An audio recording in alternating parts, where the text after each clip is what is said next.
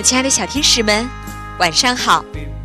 欢迎收听微小宝睡前童话故事，我是橘子姐姐。听着这熟悉的旋律，大家肯定都猜到了。没错，又有小朋友要过生日了，他的名字叫蒋丹阳。不过他的生日啊是明天。在这里呢，橘子姐姐要提前祝丹阳小朋友生日快乐。他的妈妈呢给我们发来留言说，十一月二十一号是丹阳五岁的生日了，希望他能变得越来越勇敢，越来越坚强，做个乖巧懂事的宝宝。最后，祝愿微小宝的童话故事越办越好。不知道丹阳小朋友此时此刻有没有听到我们对你的祝福呢？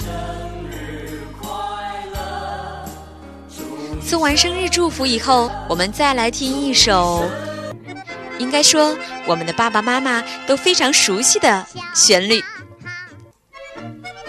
这是一个动画片的片头曲，相信这个旋律。一定让很多的爸爸妈妈都耳熟能详。没错，它就是《邋遢大王》的插曲。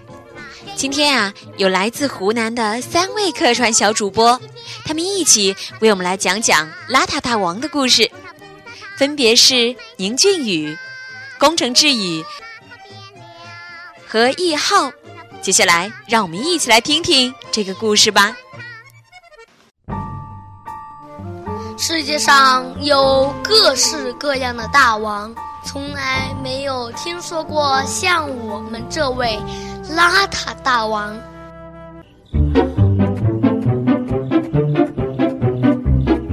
邋遢又怎样？好赖也算是个大王，对吧？这个邋遢大王对我们倒还挺合适。哎呦，糟糕！这位尖嘴老鼠看中了咱们这位邋遢大王，这下可要惹出点麻烦来喽！咦，怎么变成这样啊？哎，不干不净，吃了没病，喝！快松开，把绳子松开！哎呀，笨蛋，快松开！哎呦，真怪，这鸟怎么一下子变得这么大了？鸟根本没变大，是你变小了。你怎么知道我变小了？嘿嘿，是我在你的橘子水里放了缩小药。什么缩小药？对呀，把你给缩小了，咱俩一般大才好交朋友啊。哼，你这个坏蛋，谁和你交朋友啊？我最讨厌老鼠了。滚开！哎呀，其实嘛，我也没有什么坏心，只不过想找个伴一块去旅游。旅游？对呀，是去旅游。